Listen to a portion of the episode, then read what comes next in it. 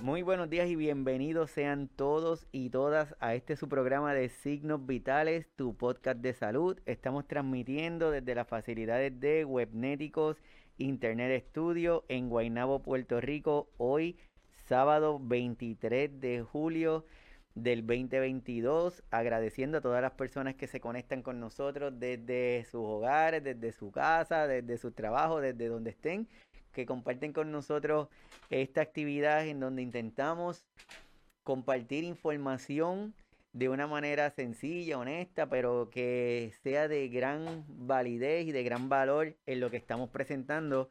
Y hoy vamos a hablar de este tema que no deja de, de ser importante y no, y no importa cuánto tiempo pase, siempre es de relevancia porque hay personas que debutan con un familiar, que la misma persona se cayó, sufrió una caída y ahora su capacidad de desempeñarse o hacer las cosas se ven afectadas.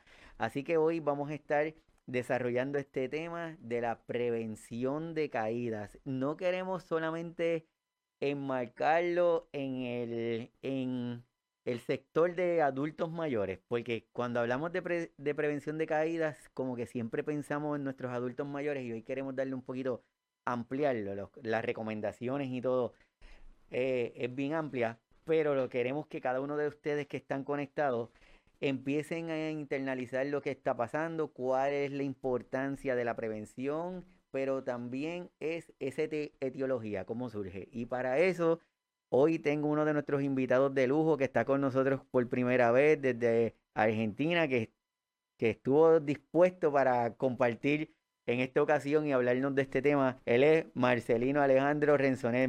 Marcelo, perdón, ¿estamos bien?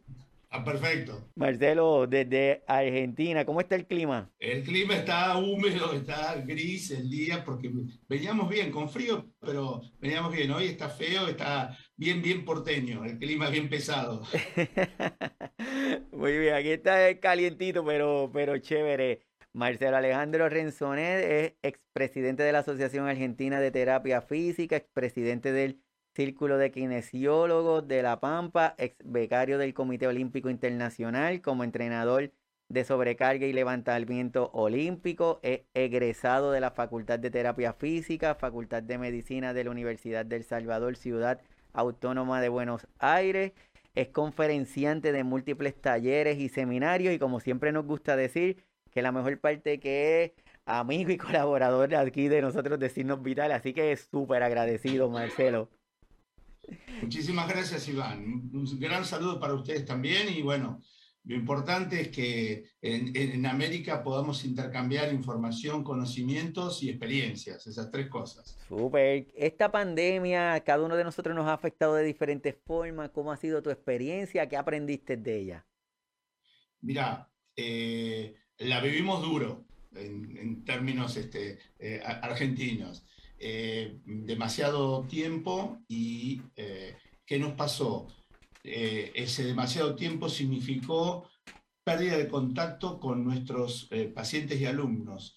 Y la realidad, fíjate que todas las asociaciones médicas y de salud son muy claras en este sentido, se perdió parte, como vos iniciaste la charla, de todo el sentido de la prevención y promoción de la salud. O sea, empezamos a, a, perder contacto directo con la gente y la gente por el temor a, esta pandemia gigante y el desconocimiento absoluto que teníamos todos de, cómo estaba actuando y cómo iban a ser sus consecuencias, eh, quizás eh, forzamos por demás el, tema de nuestro temor y eh, nos empezamos a alejar de cuestiones tan elementales como tomar los recaudos del caso de tengamos las riendas de nuestra salud más allá de la prevención que tiene que ver exclusivamente con esta pandemia. Eh, imagino que a ustedes les habrá pasado un poco lo mismo de que el, el, paciente cardíaco fue más cardíaco, el paciente respiratorio fue más respiratorio, el paciente neurológico fue más neurológico, el paciente diabético fue más diabético, y el gran problema que tuvimos es que no teníamos eh, organizado, y creo que a todos nos pasó lo mismo, los sistemas de eh, prevención y asistencia para esta cosa diaria, porque lo teníamos todo enfocado en función de la urgencia, y la urgencia era el paciente de, riesgo.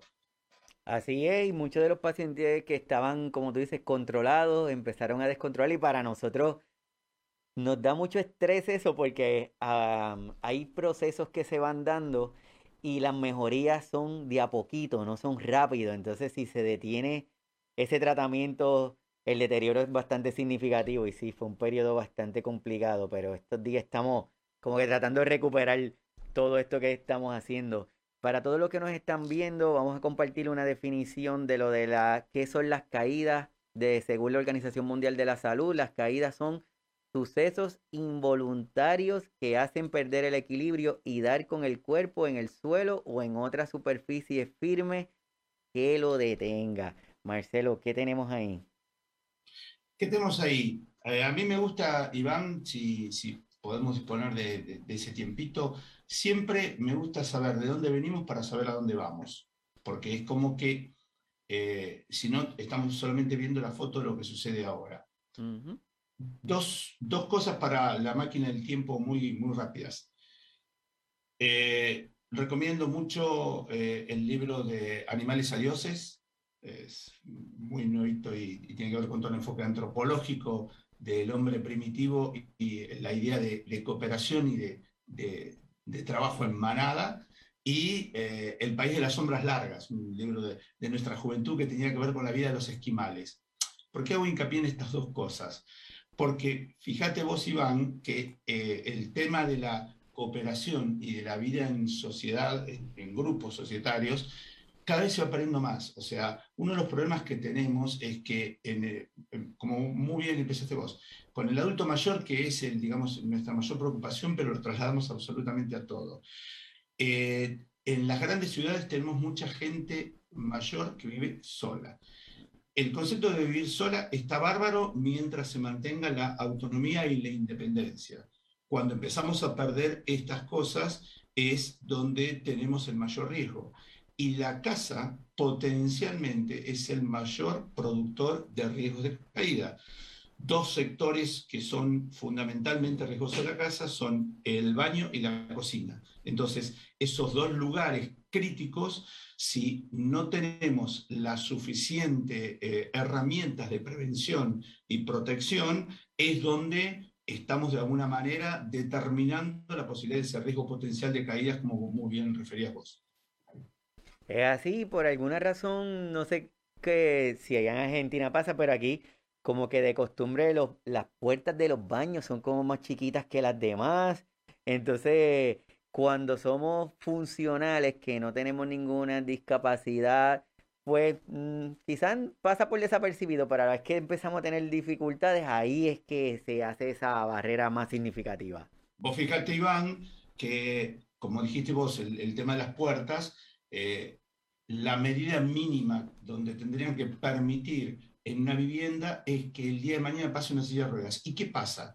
Esto es muy interesante porque tiene que ver con el concepto de discapacidad transitoria. O sea, nos imaginamos que vamos a tener algún tipo de incapacidad, minusvalía o disminución de nuestras funciones en la vida mayor. Y fíjate vos que un embarazo o simplemente un 15 de tobillo ya nos inhabilitan para determinadas tareas en nuestro hogar.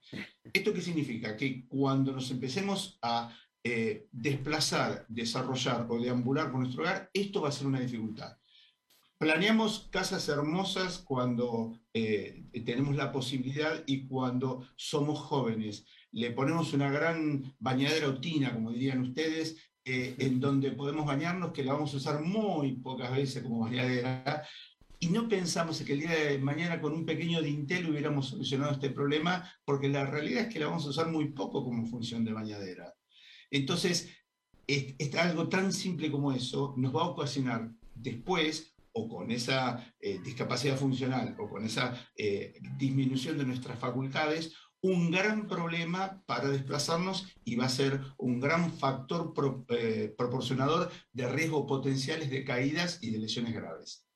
Qué bueno que lo comentas, porque como, como dijimos al principio, hoy vamos a tratar de ampliar y quitar como que, que, ese estigma que se pone que hablamos de caídas o de prevención de caídas y pensamos en nuestros adultos mayores Y no, y, y comentan lo de las mujeres embarazadas y algo que a uno ni se le ocurriría, ¿verdad? Así que súper, de verdad que sí. Aquí le estamos compartiendo una información de la Organización Mundial de la Salud también, en donde dice que las caídas son la segunda causa mundial de muerte por traumatismos involuntarios. Se calcula que anualmente fallecen en el mundo unas 684 mil personas debido a, esta, a, estas lesiones, a estas caídas. Los mayores de 60 años son quienes sufren más caídas mortales y cada año se producen 37.3 millones de caídas cuya gravedad requiere de atención médica. Y en ese punto me gustaría que ya tú nos empezaras a ayudar y a hablar de esto de las etiologías antes de entrar de la prevención, porque ahí dice, cada año se producen 37.3 millones de caídas que requieren atención médica, pero sabemos que no todos lo llevamos al hospital o no en todos los casos lo llevamos a la atención. Significa que ese número debe ser gigante. Gigante.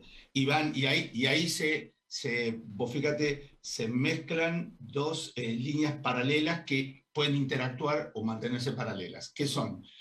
como hablábamos antes, si el 70% de las caídas son dentro del hogar, hay un 30% fuera del hogar. En fuera del hogar, ¿qué se produce? Lo que se denominan barreras arquitectónicas. Entonces tenemos el gran problema que en la vía pública, simplemente con la diferencia de un cordón, ahora vos fíjate cómo por la cuestión ecológica estamos incorporando el tema de las bicisendas. No sé cómo les pasará a ustedes, pero acá, por ejemplo, en las grandes ciudades, que las bicisendas son de ida y vuelta, la misma bicisenda es de ida y vuelta. En la persona, y vuelvo a repetir, me parece genial, saquemos el, estigma de la persona mayor, en la persona en general, si vos no estás atenta y no tenés cierto entrenamiento del manejo en la gran ciudad, cuando vas a cruzar esa línea para la bicisenda, no te das cuenta que es de los dos lados. Y por ahí te llevan puesto, o por ahí el ciclista, o el que anda en roller, o el que anda en patineta, o en el medio que sea para desplazarse, se chocan con vos con riesgo para las dos personas. Simplemente porque, vuelvo a repetirte, este, esta nueva concepción de lo ecológico a veces va tan veloz que no tenemos el tiempo de adaptarnos y seguimos sin resolver cómo está el estado de, nuestras veredas y si realmente el entorno es lo suficientemente eh, amigable para permitirnos desplazarnos con cierta seguridad en todos los lugares que sea. Y me das pie para una segunda cosa. Vos fíjate que eh, en la persona mayor pero joven, estamos hablando de la quinta década de vida, el gran problema que tenemos con las enfermedades relacionadas con el metabolismo óseo, con la pérdida de masa ósea la masa ósea va de la mano de la masa muscular. Eh, recuerdo a alguien que vos seguramente debes conocer mucho también, que es el profesor Carlos Saavedra, especialista en metabolismo chileno, que nos recordaba en el año 21, eh, cuando empieza el siglo XXI, eh, el año, no, perdón, el siglo XXI, hablaba de lo que iban a ser las grandes tres este, epidemias del mundo con el siglo XXI. Sobrepeso, sedentarismo y sarcopenia sobrepeso, entendemos de qué se trata, es otra este, pandemia mundial. Sedentarismo, entendemos de qué se trata. Fíjate ahora con la pandemia, el gran uso de los medios tecnológicos, con la gran cantidad en los docentes y en, todos los que estuvieron interactuando para dar clases a través de estos medios electrónicos. Y la sarcopenia, la pérdida de masa muscular. Y esto vuelve a remitir a lo que hablábamos antes de nuestra historicidad. En nuestro pasado, todos en la tribu tenían una función. La persona mayor también la tenía. Eso implicaba que su estado funcional era permanente, porque si no podía desempeñar dentro de su tribu, dentro de su hábitat, una función, no le servía más. Es súper interesante, de verdad. Y cuando tú dices esos tres factores, yo pienso, ok, si yo fuera a hacer una encuesta y voy a, identificar personas que tengan esos esas tres posibles factores de riesgo, ¿cuánta gente estaría incluida en esa lista? ¿Cuántas te quedarían afuera, Iván? Más fácil. Y, esa es la intención de, de hoy. Bueno, es una de las intenciones, por eso te agradezco que estás aquí con nosotros es, es ampliar esa mirada, es ampliar de que cuando hablamos de prevención de caída o cuando hablamos de caída, no pensemos en nuestros adultos mayores, Pensemos en cualquiera de nosotros que estamos desarrollando nuestras actividades del día a día y Dios no lo quiera, pero pasa algo que nos imposibilita continuar haciéndolo. Y ahí es en donde queremos llegar contigo. Una vez que tenemos esta situación, Marcelo, ¿cómo nosotros o cómo podemos identificar estos factores de riesgo? Que sabemos que hay factores de riesgo que, que es de cada uno de nosotros, propios de nuestra persona y otros externos, pero ¿cómo, ¿qué podemos hacer para identificarlo? Eh, la identificación tiene mucho que ver con lo que vos decías, con las franjas etarias. Vos pensás, un factor de riesgo pediátrico o de un chico, como el, el, ejemplo siempre que damos, viste, de la sartén con el mango para afuera, con un elemento caliente que el nene jugando toca y se quema, se quema y, tiene una, una eh, lesión grave. Mm. O, o, se le cae la cacerola y, y tiene un traumatismo. Entonces, el, hogar es, un factor productor terrible, que es algo que podemos manejar diariamente. Eso es, digamos, más, más fácil. Pero después empiezan a potenciarse toda una serie de factores secundarios que tienen que ver con nuestras tareas de la vida diaria y tienen que ver con nuestras tareas laborales. Por ejemplo, en las tareas de la vida diaria, la limpieza o la higiene del hogar eh, voy a limpiar el baño y tengo la cortina del baño. Y la cortina del baño, viste cómo vienen ahora, que tiene ese sistema tipo de sopapa, o sea, todo es muy lindo porque todo es muy rápido y resulta que después al no quedar bien colocado, se me viene arriba la cortina y eso me produce un golpe o lo que sea. Y la otra posibilidad, que lo laboral, el hecho de el exceso de horas de trabajo con un medio electrónico como una computadora o un celular, me lleva a una cervicalgia, esa cervicalgia me produce una disminución del flujo sanguíneo, me desmayo, me desmayo y me pego un golpe contra el piso. Ahí tendríamos dos, dos posibilidades. Y vuelvo a repetir, saliendo de la persona mayor, estamos hablando en franjas mucho, mucho más jóvenes. La, pregunta del millón relacionada con esto, Iván, sería, en caso de que eso se produzca, ¿cómo reacciono si estoy solo o cómo reacciono si estoy con compañía? y, y, de verdad que vuelves a traernos un tema aquí que es súper interesante, súper. En el sentido de que muchas personas que llegan a pedir alguna atención médica por alguna dolencia, algún dolor que le está sucediendo, cuando uno le hace algunas preguntas, uno puede identificar que son posturas o que es algo que están haciendo en el día a día y que pueden ser mejoradas. Y no miran que esa conducta, si la siguen repitiendo de aquí a unos cuantos años, puede ser un factor de riesgo para tener alguna discapacidad mayor o que tenga alguna dificultad para desempeñarse. Pero como vivimos ahora y como ahora soy joven, ahora no me está pasando, pues no lo visualizo. Tal cual. Así que de verdad que es súper importante. Hay factores, me gustaría si puede, este, Marcelo, comentaste algo de lo de las actividades del diario vivir, ¿verdad? Hay actividades del diario vivir que cada uno de nosotros hacemos. A grosso modo, como cuáles serían esas actividades.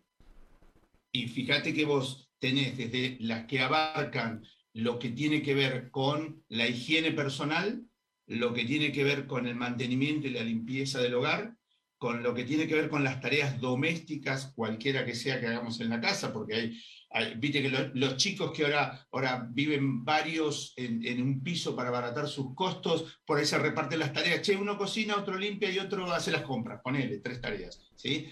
Entonces, esa interacción tiene que ver un poco con ese grupo. Y eh, evidentemente, no es lo mismo el estar solo, volvemos a, a, lo que nos pasaba antes, la tribu, al vivir dos o tres o cuatro chicos o, personas en un grupo, es como que vos podés dividir la tarea y por lo tanto nos podemos cuidar más. Entonces, el hecho de estar solo es un factor de riesgo de por sí, en donde tenemos que tener mucha más autonomía y mucho más presente la prevención. Y eh, el, resto de las tareas, que ya serían lo que tiene que ver con lo laboral, ahí se dividiría en también dos grandes grupos lo que pasó, fíjate, Iván, con el tema de la pandemia es el cambio de roles de, laborales y empezamos a tener tareas en el hogar por, por esto, por los medios e, electrónicos y el, el, tema de la comunicación virtual. Pocos empezaron a desplazarse este, fuera del hogar, salvo que sean tareas de, tipo de carga o administrativas que tenían que hacerlas sí o sí. O sea, eh, salieron los policías, salieron eh, los médicos, algunos de los maestros con tareas muy específicas y los que desempeñaban tareas de mantenimiento de tipo industrial o de tipo eh, comercial. Esos, esos tuvieron eso, ese riesgo de factores de riesgo en la calle pero en la calle había mucho menos gente. Por lo tanto, potencialmente la posibilidad era mucho menor. Ahora que estamos volviendo a una cierta normalidad, es como que salimos desprevenidos y con una cabeza todavía metida un poco en, la post-pandemia y no, no, nos desempeñamos claramente en ninguno de los lugares. Ni en el hogar con esas prevenciones que empezamos a hacer, ni en el afuera, porque ahora volvió a ser el afuera como era un poco antes, ¿te das cuenta? Entonces los dos son focos de posibles riesgos de caídas, de golpes y demás. Así es, por eso cuando hablamos con nuestros adultos mayores, le siempre hablamos sobre las actividades del diario vivir, que es como dice Marcelo, ahí uno sabe cuán bien o cuán mal o cuán fácil se le está haciendo y ahí uno puede identificar algo de riesgo en esa persona, pero tanto en jóvenes, porque tenemos el caso de nuestros amigos, conocidos, familiares que tienen condiciones degenerativas, por ejemplo, como el Parkinson, entre otras, que pueden tener alguna dificultad y no son por viejitos, es por condición, así como niños que tienen alguna condición, que tienen alguna limitación para ambular o para moverse. Así que este tema es algo que queremos hacer que se ponga como que más amplio, que lo agrandemos. Cada uno de nosotros es sentarnos y verificar, evaluar ese entorno. Dentro de esos factores, Marcelo, siempre nos hablan de edad, siempre nos hablan de género, que nos dicen hombre, mujer, nos hablan de estructuras, como tú decías, de lo de las estructuras arquitectónicas. ¿Cómo nosotros podemos identificarlos? Sabemos que existen unos factores, pero ¿cómo podemos empezar a identificarlos? Eh, los, que tienen que ver con los factores médicos propiamente dicho, dijiste un, poco vos, o sea, eh, lamentablemente si la persona está sola se le complica mucho más porque él mismo tiene que ser eh, su, propio este, autochequeo, que es bastante más complejo. Cuando estamos en un grupo que tenemos dos o tres personas que pueden ver o observar de alguna manera alguno de estos factores de riesgo, es mucho más fácil. Pensemos ahora qué es lo que, lo que estamos viendo como comorbilidades.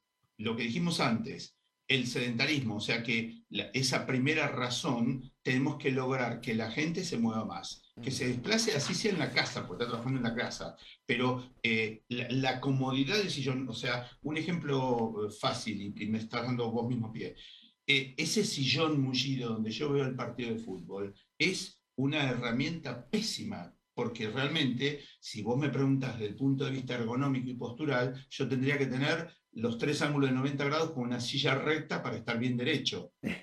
Entonces, esa, esa adecuación, esa información haría que yo tuviera una buena postura, pero si yo me voy al, al sillón cómodo y confortable, eso está atentando contra mi buena postura. ¿Te das cuenta? Otro otro, otro tema eh, muy, muy fácil que nosotros lo, diariamente en el consultorio lo vemos con la gente.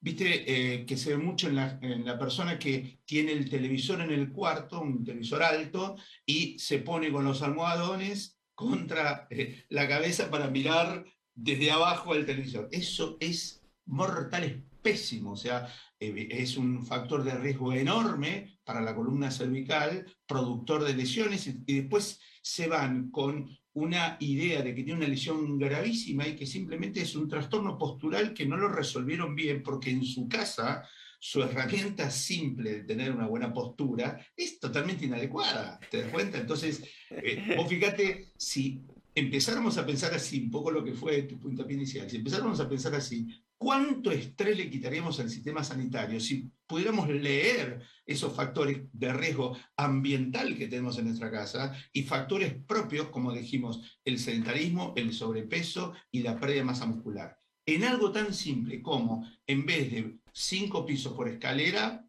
eh, subimos por el ascensor. Por supuesto que si tengo una limitación, uso el ascensor, pero si puedo subir los cinco pisos por escalera, es mucho mejor. Así es, y estoy seguro que los que, todos los que están con nosotros compartiendo aquí en el programa y los que van a estar escuchando eso que acabas de decir, van a estar pensando, mmm, ¿alguien le habrá dicho que yo hago eso? Soy yo, soy yo. Me está viendo, me está viendo, porque son comportamientos que los repetimos, entonces nos pensamos que no debe ser eso. Y lo que tú dices que curiosamente, llevando tu misma línea, no sé si si has notado o allá pasa, pero de momento en esta, estas ventas que hacen, tú tratas de comprar el televisor más gigante que pueda ser porque está la oferta. Y cuando llegas a la casa tienes un televisor gigante y estás pegado. ves un pedacito de la imagen porque no tuviste pendiente si cumplía las dimensiones, el tamaño del televisor, entre otros. Iván, ¿y qué haces? Después vas al oftalmólogo, pues dices, estoy mirando mal. Y entonces el, oftalmólogo con muy buen criterio dice, hace, señor, ¿usted se compró para el, Mundial de Fútbol el televisor? Sí. ¿Qué dimensiones tiene? 65 eh, pulgadas, por decirte algo. Eh, ¿Usted tiene 7 metros de living? No. Entonces, ¿para qué se compró 65 pulgadas?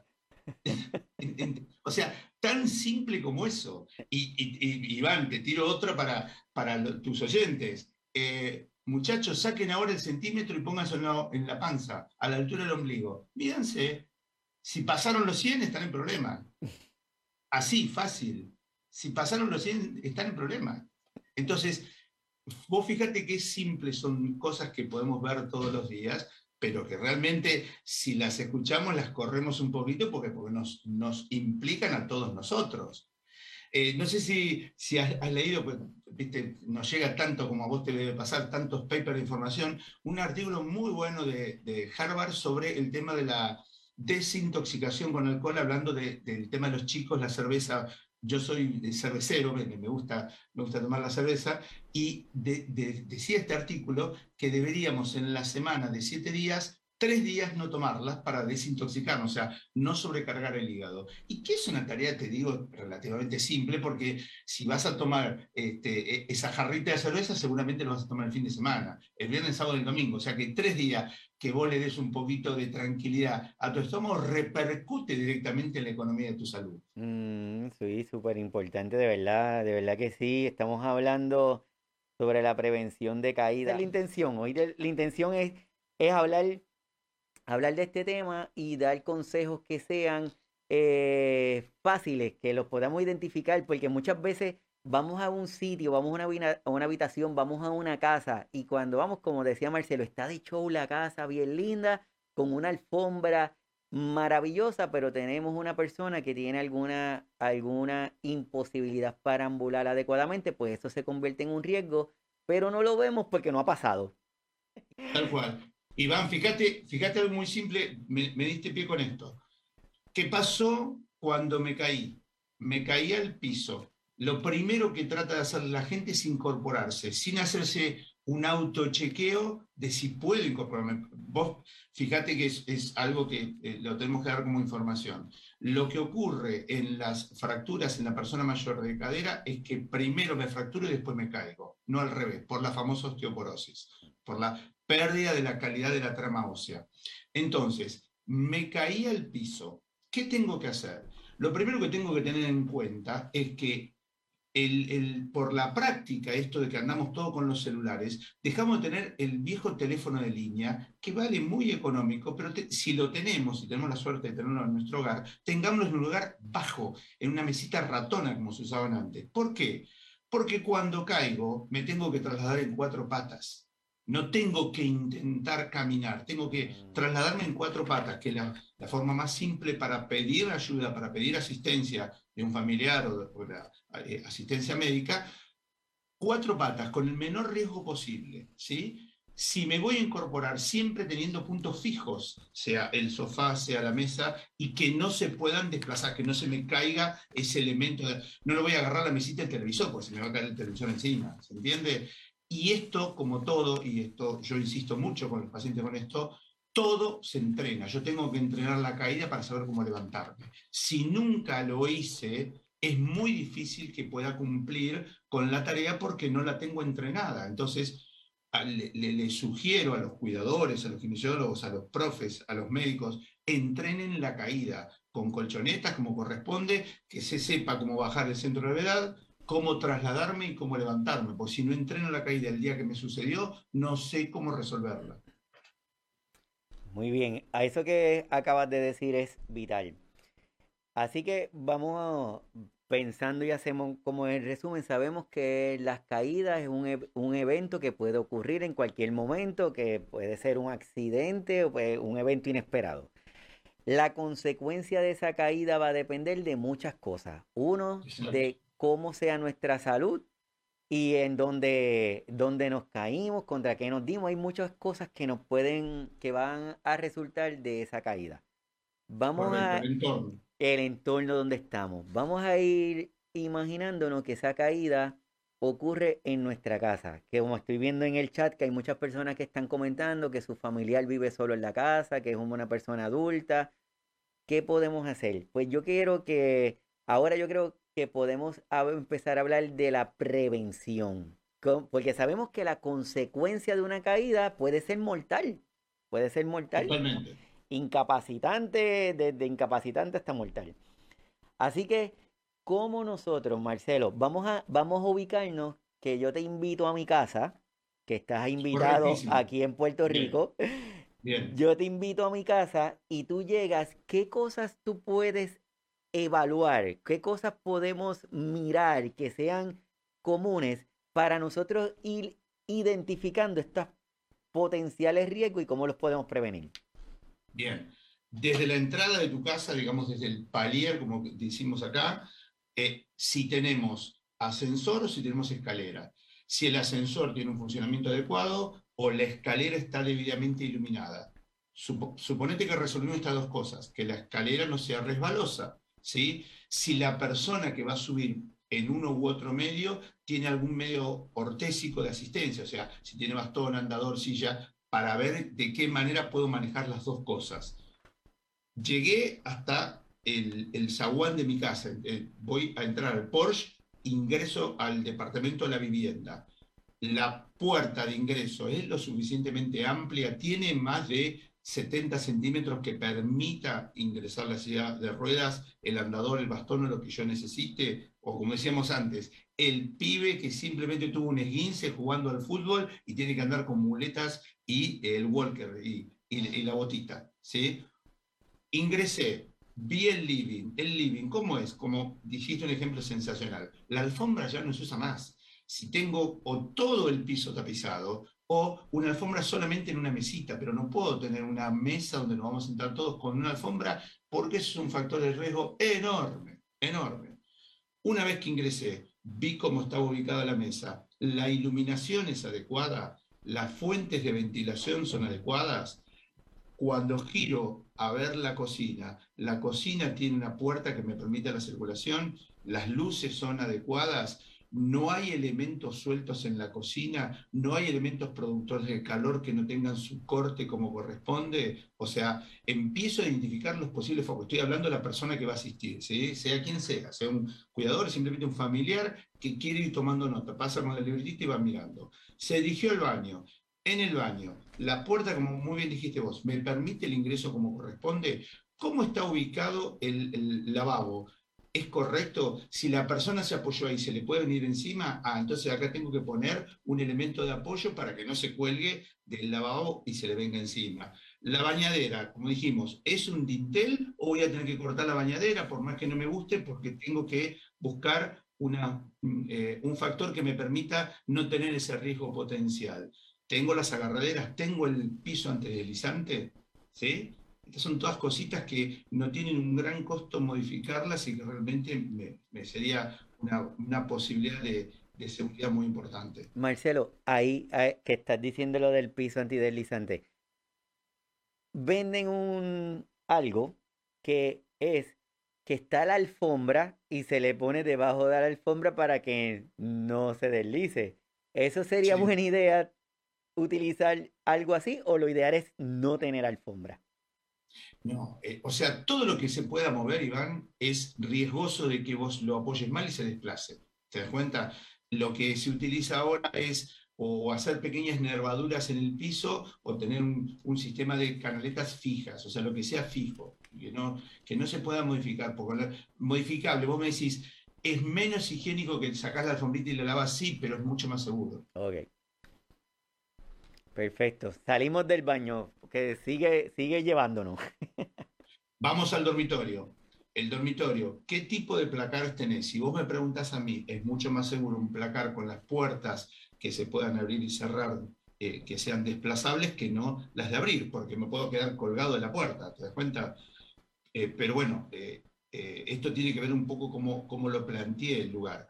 ¿El dormitorio es mi lugar de trabajo, es donde voy a tener mi escritorio con la computadora o no? ¿O es simplemente mi lugar de dormir?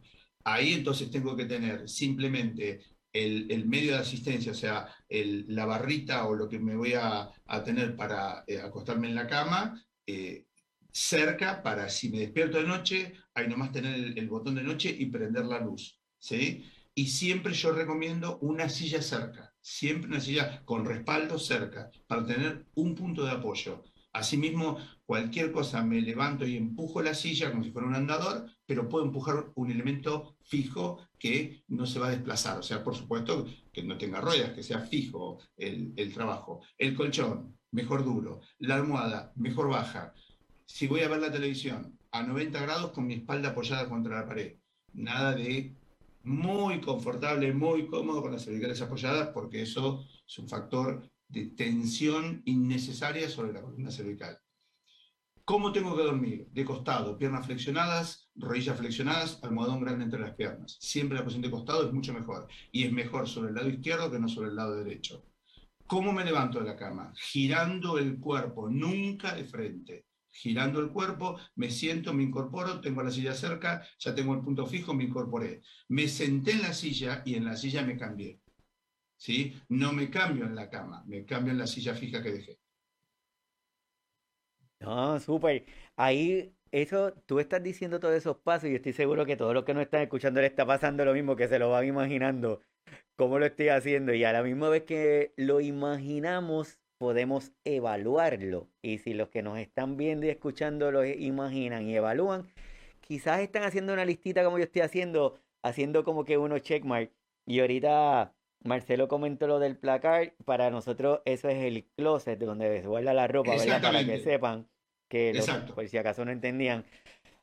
Ahí, en ese aspecto que estás hablando del momento de acostarse y el momento de levantarnos, quiero que todas las personas que tienen un adulto mayor, todas las personas que utilizan algún tipo de medicamento, que tienen condiciones crónicas, me gustaría que les reforzaran, Marcelo, esa parte porque es un momento de mucho riesgo de caída, tanto cuando se va a levantar por la mañana o muchos de ellos que se levantan durante la noche para ir al baño. Esa, esa, recomendación, ¿cómo se la puede reforzarla? La, la recomendación es la cama sobre una esquina o colocarle algún barral de uno de los lados que tenga para ese lado que no me pueda, que no pueda caer. Lo más fácil para no tener que poner tantas cosas es la cama esquinada, ¿sí? Barral arriba de la cama para que yo tenga siempre el punto fijo. Recuerden esto, siempre tener un punto de donde tomarme. El, velador o la, luz de noche con un botón que yo lo pueda apretar y ya prender la luz, aunque sea una luz tenue, pero que yo no me levante a ciegas. Y la silla cerca para poder incorporarme. Y como muy bien dijiste vos, el, el botiquín, la caja de los remedios, solamente con las porciones que corresponden o a la noche o a la mañana, para no confundirnos. Entonces, que estén seleccionados los que me corresponden o esa noche o esa mañana. Ante una distracción, lo máximo que puedo hacer es que voy a variar la ingesta del medicamento respecto a las horas, pero no que voy a tomar lo que no corresponde. ¿sí? Entonces, ante, ante esa posibilidad, la cajita de noche con el vaso tapado, ahora que hay vasos herméticos, con el agua para que lo tenga cerca, y cuando voy a, voy a ir al baño, por una cuestión fisiológica, el punto fijo, el botón de la, de la luz para poder prenderlo, que yo ya tenga alguna, alguna luz que me marque el camino. Todos tenemos la costumbre de que cuando nos levantamos de la cama, la mayoría pues no utiliza, no se queda descalzo. Ese calzado que utilizamos, ese calzado que que utilizan nuestros adultos mayores, nuestros niños, ¿cómo debe ser ese calzado lo más seguro posible? ¿Qué características debería tener? Si vos me preguntás ante la elección, es preferible andar descalzo que no con un calzado que se deslice. O sea, si yo no me quiero tomar el trabajo de, ponerme zapatilla con cordones, preferible descalzo que después me eh, eh, limpio los pies que no tener que poner una media o lo que sea que me, se pueda deslizar. Sobre todo que en los, en los departamentos, en los pisos, fíjate que es muy común los, pisos que sean de madera. Entonces, si están lustrados, sea, es, muy, muy peligroso. Entonces, prefiero descalzo, que a lo sumo tendría un poco de sensación de frío, pero mucho menos riesgoso que no ponerme una media que me desplace o una, una chancleta, como, como se le llama habitualmente, que, que me pueda ir. Perfecto, ya sabemos que tenemos esas recomendaciones del área del cuarto, el área de la casa, el área de la cocina, el área del baño. Yo creo que, el área de la cocina, el área del baño son los dos puntos críticos de cualquiera de nuestras casas, de, de verdad. ¿Cómo nosotros si decidimos, vamos a imaginarnos que todos están escuchando y te están escuchando a ti, Marcelo, y dicen, contra, mira, lo que te dice Marcelo es cierto, y tenemos que poner algunas agarraderas en algún sitio, tenemos que mejorar la iluminación, pero cuando hablamos de mejorar la iluminación, ¿qué significa eso? ¿Cómo, cómo podemos mejorarla? Y va, va, a depender de dos factores. Si yo tengo una, una, fuente de luz natural, es lo ideal, una ventana cerca. Si no, yo tengo que buscar alguna fuente de luz preferible, eh, estas luces LED de, de, bajo consumo, que estén cerca y que me den sobre la cabecera de la cama.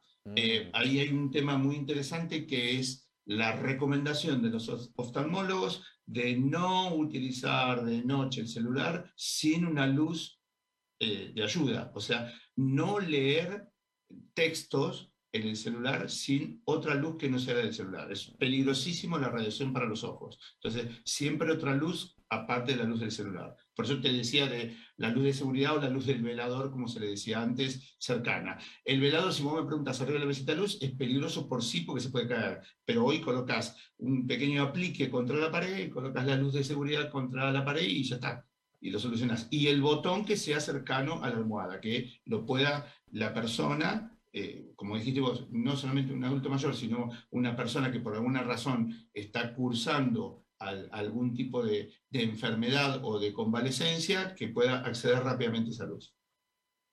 Y en el caso de las agarraderas, porque vemos, siempre vemos fotos de lugares que tienen las agarraderas puestas, pero esas agarraderas se colocan en cualquier lugar o deberíamos estar pendientes de algunas características antes de ponerla.